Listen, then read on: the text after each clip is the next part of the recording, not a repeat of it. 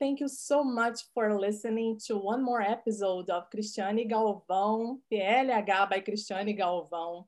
Today I have Elizabeth Renninger. And thank you very much, Elizabeth, for being here. It's a pleasure to have you in my podcast.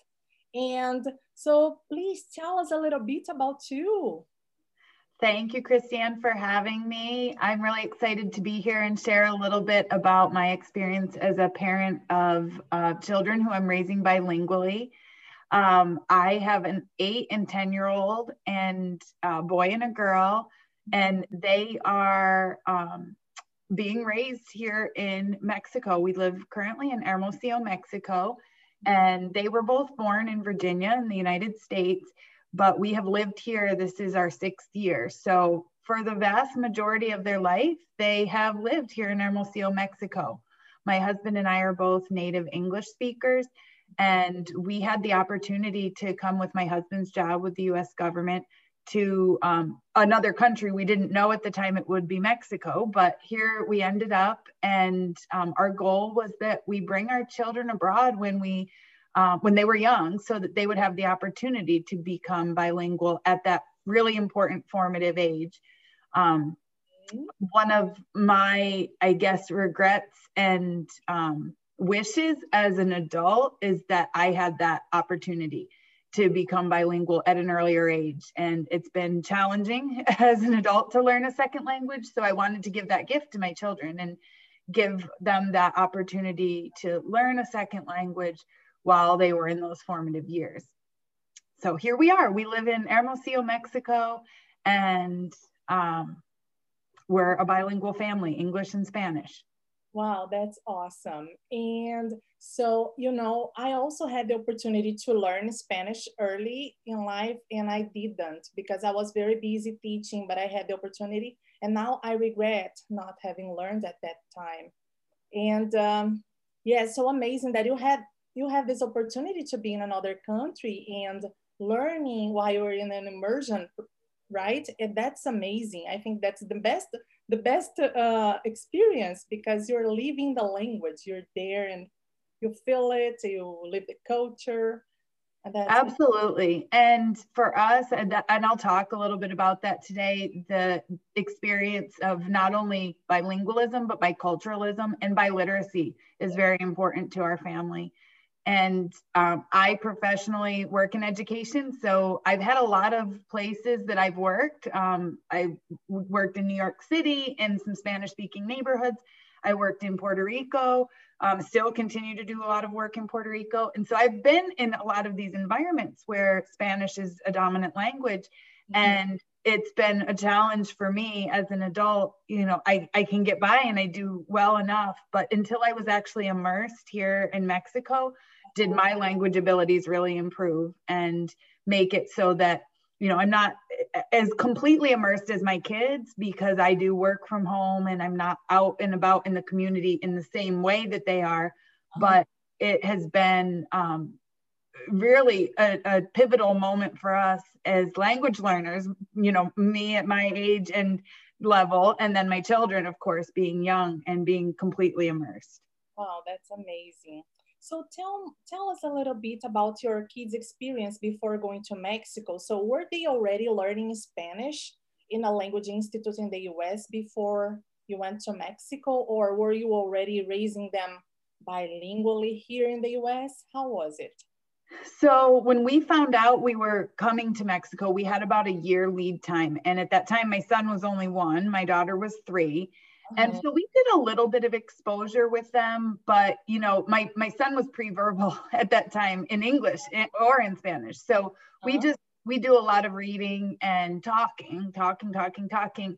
And so we continued that, of course. And at the time, my daughter was in preschool, in uh, English only preschool and we just you know would play videos and do you know some fun games and things like that to expose her to vocabulary mm-hmm. knowing full well that when we arrived in mexico it really would be uh, an immersion experience because you know what little she got was definitely not you know structured or um, intentional in really any way uh-huh. so yeah, two and four, we did arrive here, and it was like a, a kind of a fresh slate, a clean slate for both of them. Wow, that's awesome. Yeah. So how how was their adaptation, right, to a new school, to a new country, and also um, how was this transition? For, so tell us a little bit how was this transition for them, and how the school supported them? How did the school support them there? Well, like I said, I since I work in education, I was pretty concerned about where I was going to send them. Um, mm-hmm. One of our goals, because of course we made the choice to come to a Spanish speaking place, we wanted them to be immersed. I was not looking for bilingual schools, I was looking for Spanish only schools. Mm-hmm. And it wasn't hard to find actually where we live. Um, where we ended up is a Montessori school. And so with I, I feel now and my kids are still in the same school six years later which oh. I adore and love. And they work a lot, of course, with the Montessori methods, but there's a lot of focus on just language development, life skills development, all of those elements I felt really lend themselves well to kids who were coming in without the language.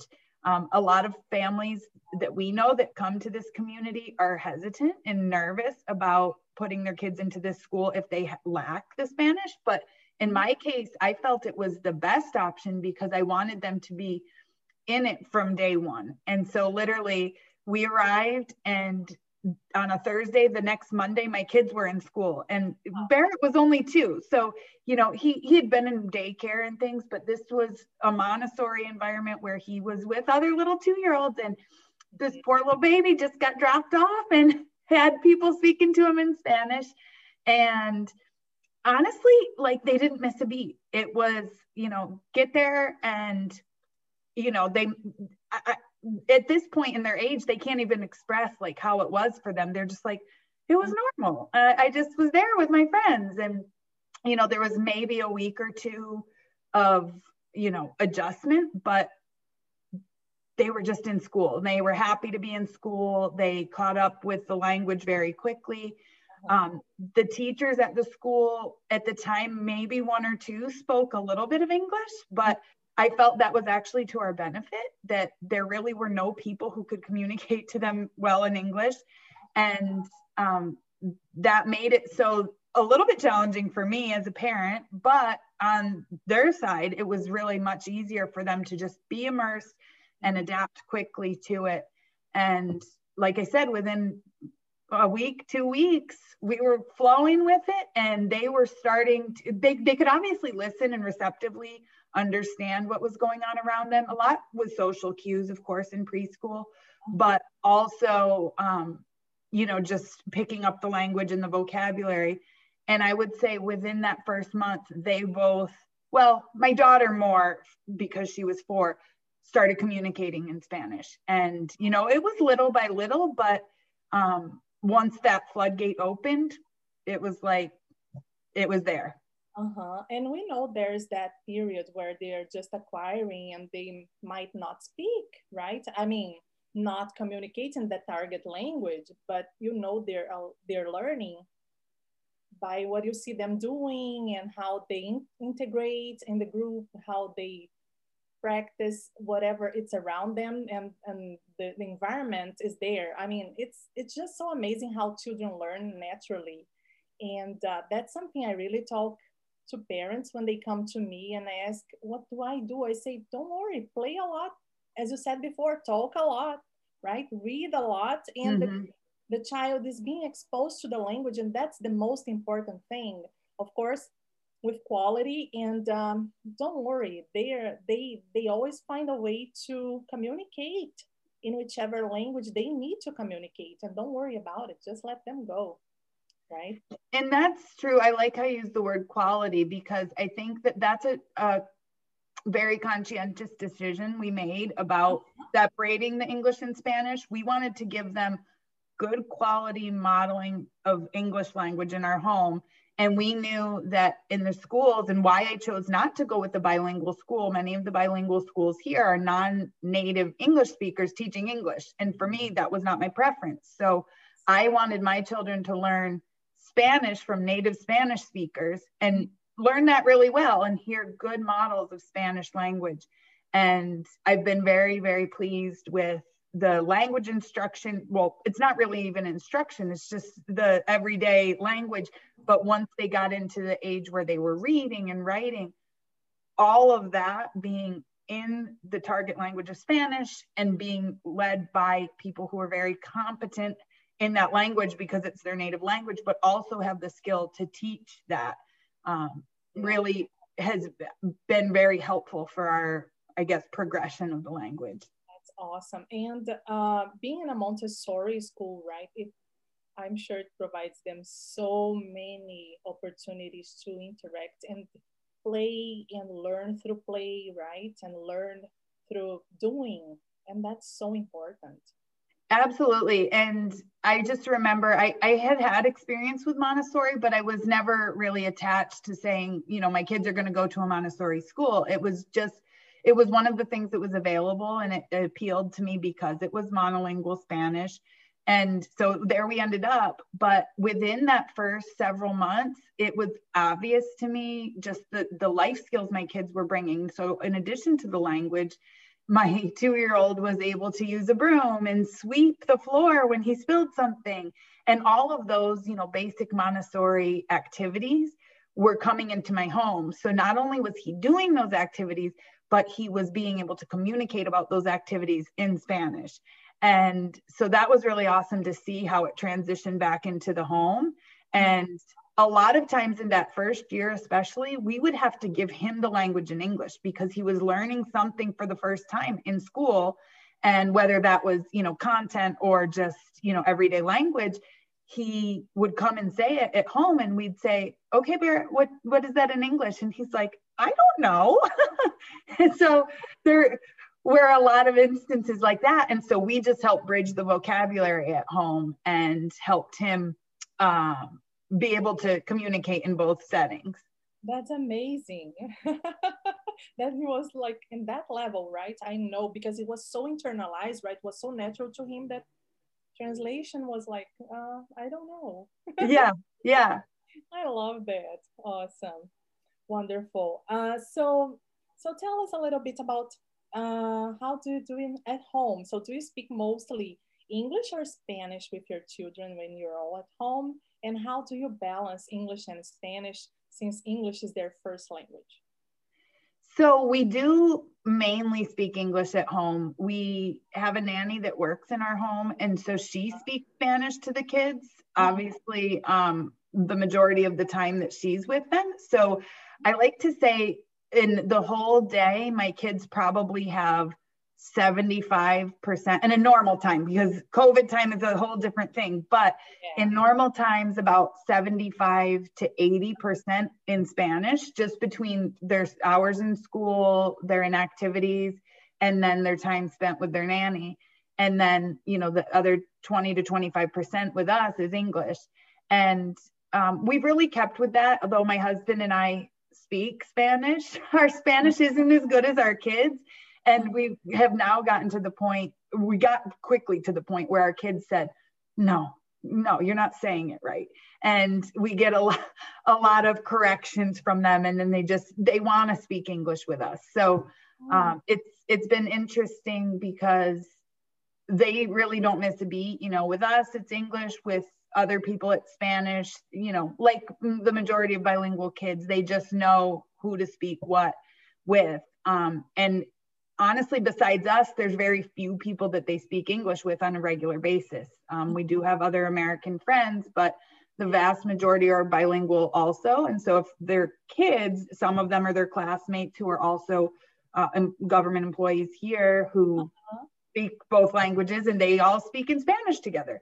So, um, and at home, we, as I said, I do a lot of reading with my kids. And so that was really important to maintain reading in English because they were getting mostly reading in, in Spanish at school, and especially once they started reading themselves.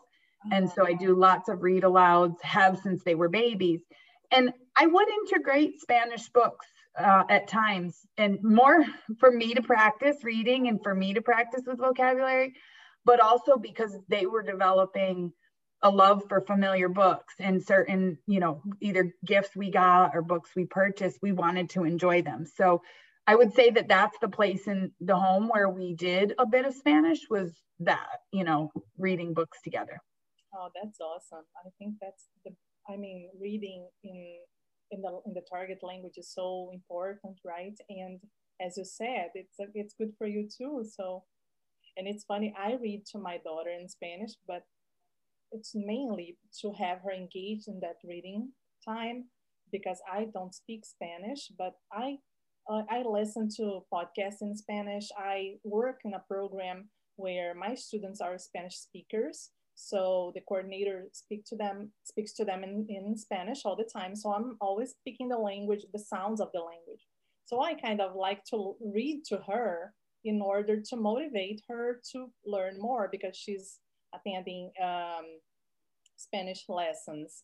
So yeah, it's more for me too. So it, there is a moment for that. yes. I love that. All right. So um, that's so amazing. I'm really enjoying talking to you. And so tell us a little bit about what kind of enrichment activities do your kids participate in Mexico? And how do these activities benefit to their language acquisition? Yeah, so when I talk about the amount of time that they have exposure to Spanish, their day, I mean, their school day is pretty long. It was impressive to me when we arrived here that uh-huh. even my two-year-old in preschool was going to school for from 7.30 until almost 2 o'clock in the afternoon. So there you have about six plus hours. And then uh, in addition to that, they would attend activities. There's a culture in this part of Mexico that we still have that 2 to 4 p.m.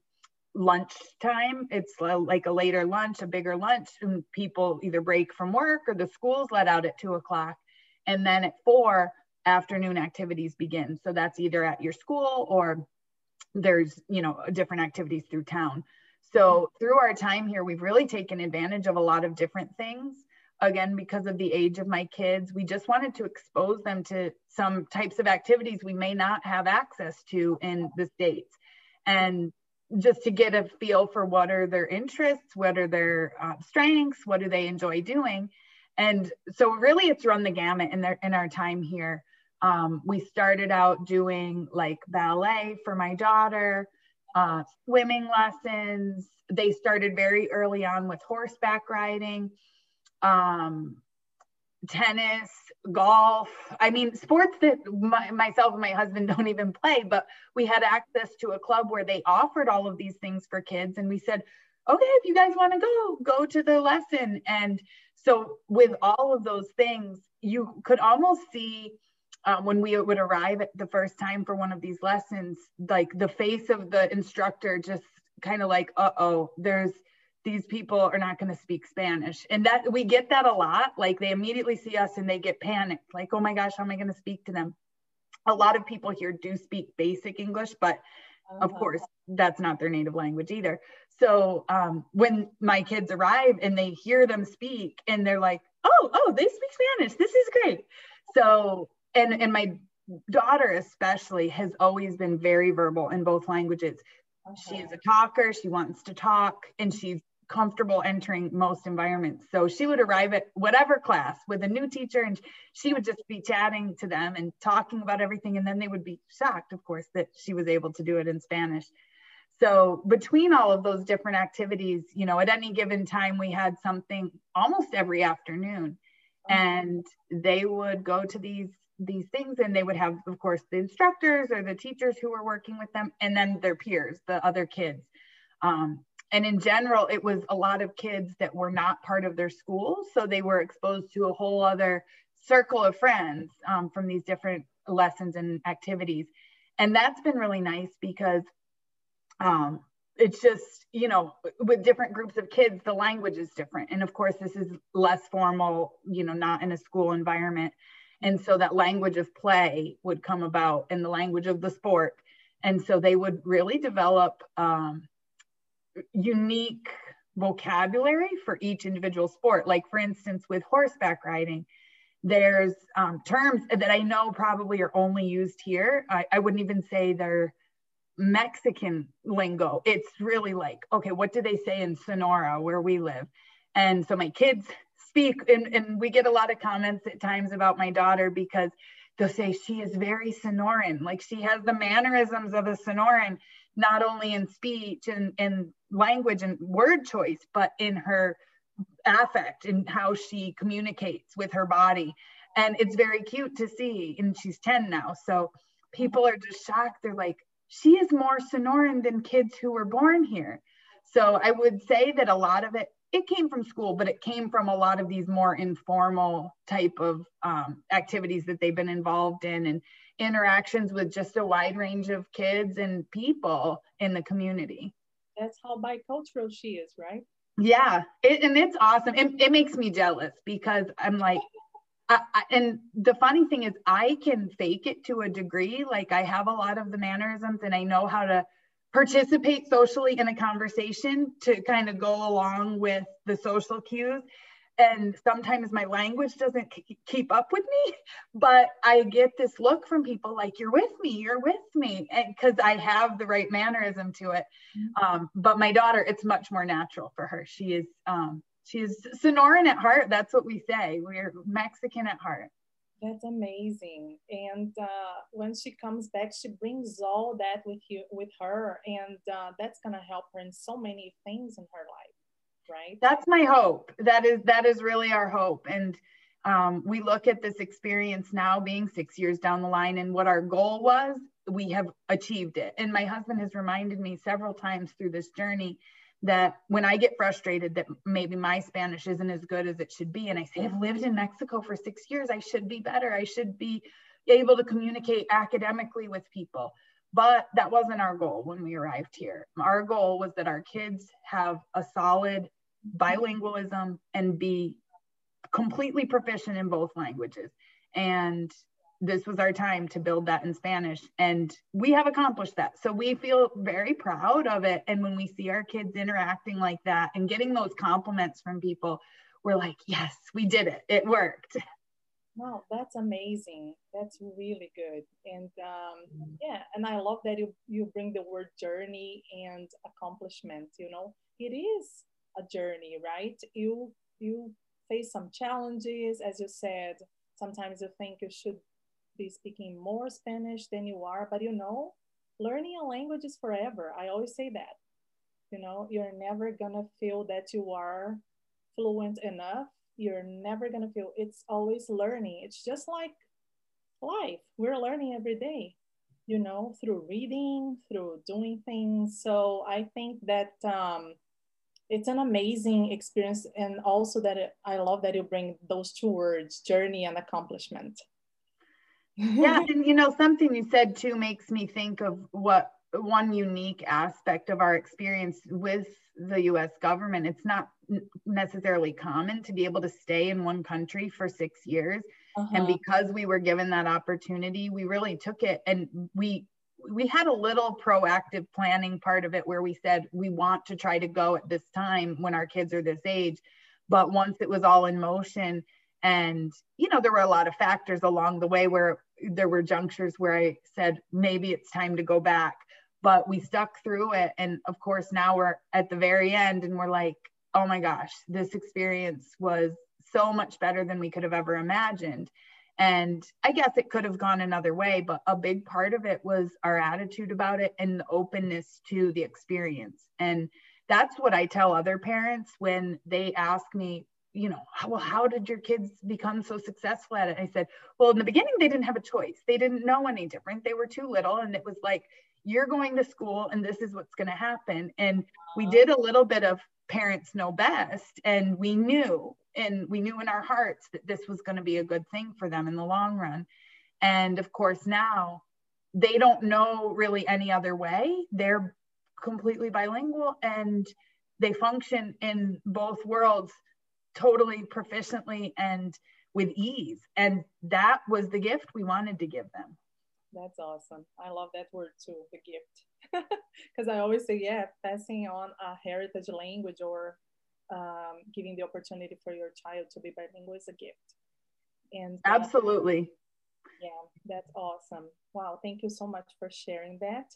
And so tell us a little bit how, when you come back to the US, how do you plan to, to enroll them in a dual language program or, and, or how will you keep them developing the language acquisition?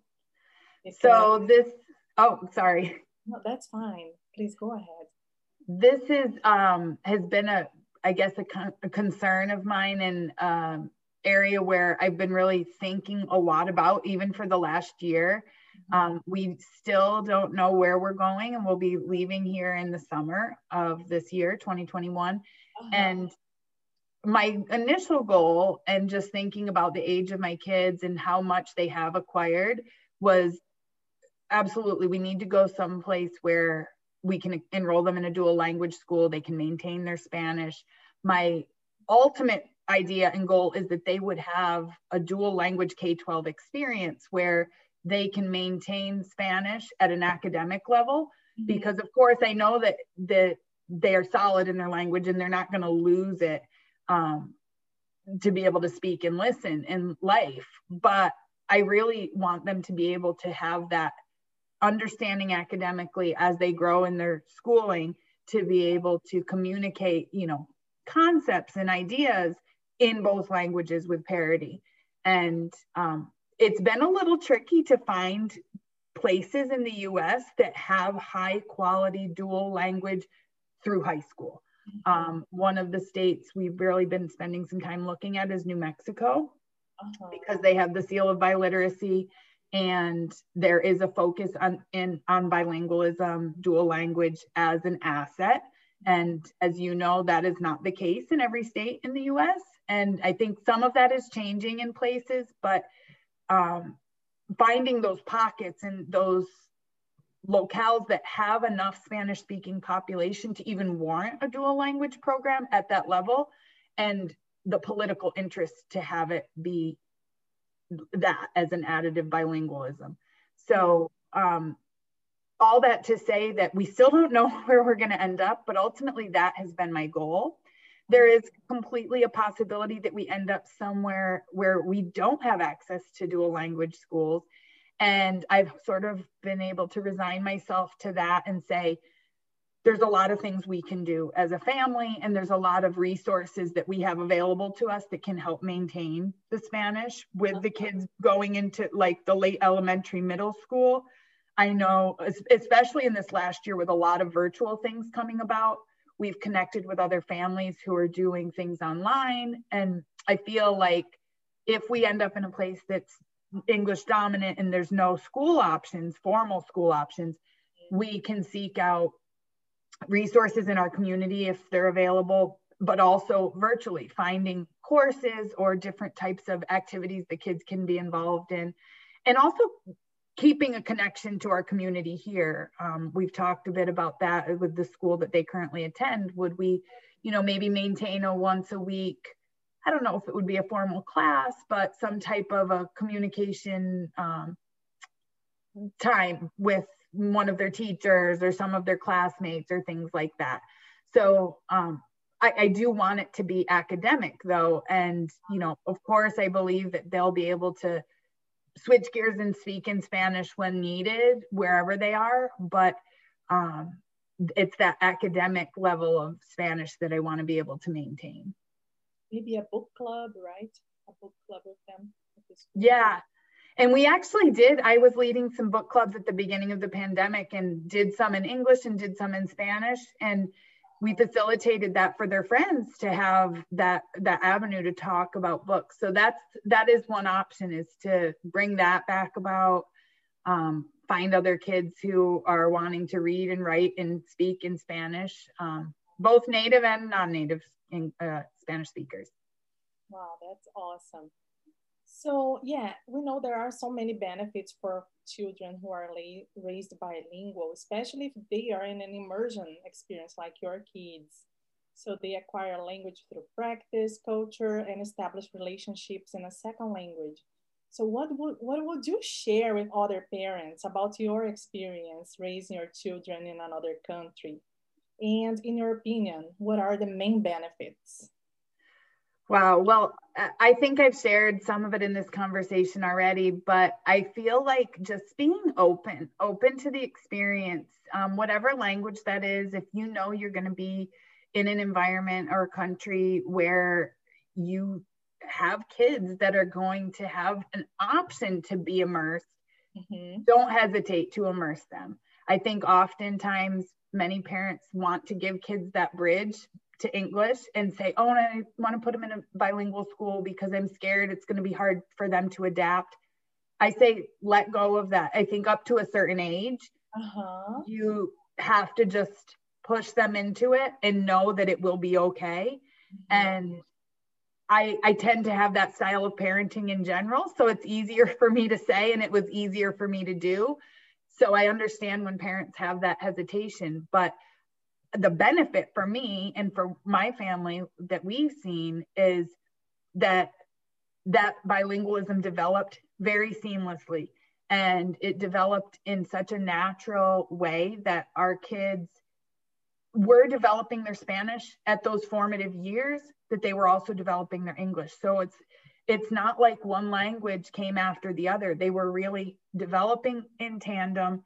And that to me is the true picture of bilingualism and biliteracy because they they really don't have one that's much stronger than the other. And i think if you know we had even waited a year that would have been a different story. So um, i tell parents don't hesitate don't second guess it. If it's available to you take advantage. Mm-hmm. and and i think that that's the other thing is you know we live in a global mobile world and you know many more of us are having opportunities to live in different places and it can be scary and it can be overwhelming as an adult. Um, i'm actually reading a book about third culture kids and the adaptations they make. And this is one of them is that we as parents oftentimes put our concerns and worries on our kids. And they don't naturally have that. They have that resilience and that adaptability. So it's best for us to stand back and let it happen and and take those opportunities when they're available to us and say yeah it's going to be scary but it's going to be so rewarding. And i think that's how i would basically sum it up. The benefits for us mm-hmm. have been just rewards piled on rewards. It's a gift we've given our kids that we know they're going to take with them through life through their academic life their personal life um, in the cultural aspect, I see my kids with a strong connection to the culture of Mexico, to the history of Mexico. Um, oftentimes, they know much more about the history and the geography of this country than our own native country, which we really work hard to make sure that those are equal as well. But they have that heart for not only the language, but the culture and the people, and that developed so naturally for them. Um, and it's it's been very wonderful and i look forward to seeing you know as they grow and we do return to the us how they feel about their connection to mexico and you know we'll maybe have another opportunity to come back to this beautiful country um, to live. Uh, obviously we will always want to come back and visit mm-hmm. and enjoy it but um, you know spanish will be with them and mexico will be in their hearts forever oh that's so beautiful i love that yeah, thank you so much, Beth, uh, Elizabeth, for sharing your experience with me and with my listeners. And uh, I'm sure you will inspire many parents who are at this moment maybe thinking about raising their kids bilingual, but they don't, they're not sure. But as you said, it's rewarding. It might be a little scary, but it's rewarding, right? So so I would like to leave the space now for you to share anything you would like to share about you, about, or to say something you would like to share with the listeners. Well, I I think I've captured most of it, but I appreciate you having this forum and this podcast so that parents and others like me can learn from one another. I think that is has been something that I didn't necessarily have six years ago. There were obviously lots of people raising their kids bilingually, but I felt and I still even see my own experience as different from others. And we're, we're all going to have that in life is, you know, um, my path and my journey looks slightly different from yours, but the outcomes and um, some of the stops along the journey look similar. And I think that um, for me, that has been the beauty of it is knowing that we are crafting a life for our family that revolves around the choices we made and making these opportunities available. And so it's been a really joyful experience for me. And um, again, letting go of the fears and the concerns and, and just kind of running with it. And I think in the long run, too, that just shows our kids that um, the world is open to them. And, you know, my kids are already talking about what language are we going to learn next? So they have a belief in them that the world is their oyster and they can go out and learn languages and explore cultures and travel. And um, I know that there are many kids and families who don't have that opportunity available to them or even have that vision in their mind that that's possible. So I'm grateful um, for the opportunities we've had and the fact that we've been able to take advantage of them and show our kids that this lifestyle has so many rewards. Oh, that's amazing. Thank you so much for sharing with me and for with everybody uh, your experiences and well, it was amazing to talk to you. It was really, uh, I mean, it's, I feel rewarded to have this conversation because I learned so much, especially because you bring your, your view as a, as an, a second language learner too. And that's so beautiful too. That really adds to the conversation. And um, thank you very much for participating in my podcast. And I hope we'll still we'll have another conversation in the future. I would love to. I appreciate you and having the opportunity to be here with you. So thank you so much for the invitation. And it would be awesome to connect again, maybe in a year and see where we are. You know, your guess is as good as mine. But as you have heard me say, you know, we're going to maintain the language and maintain our connection to the culture um, for many years to come. That's wonderful. Thank you so much, Elizabeth.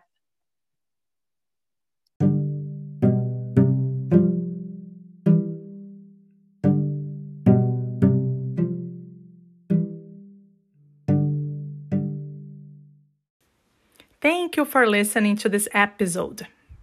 If you are an educator, a teacher who teaches in dual language programs, or if you're a parent raising a bilingual child and would like to be a guest on my podcast, please connect with me.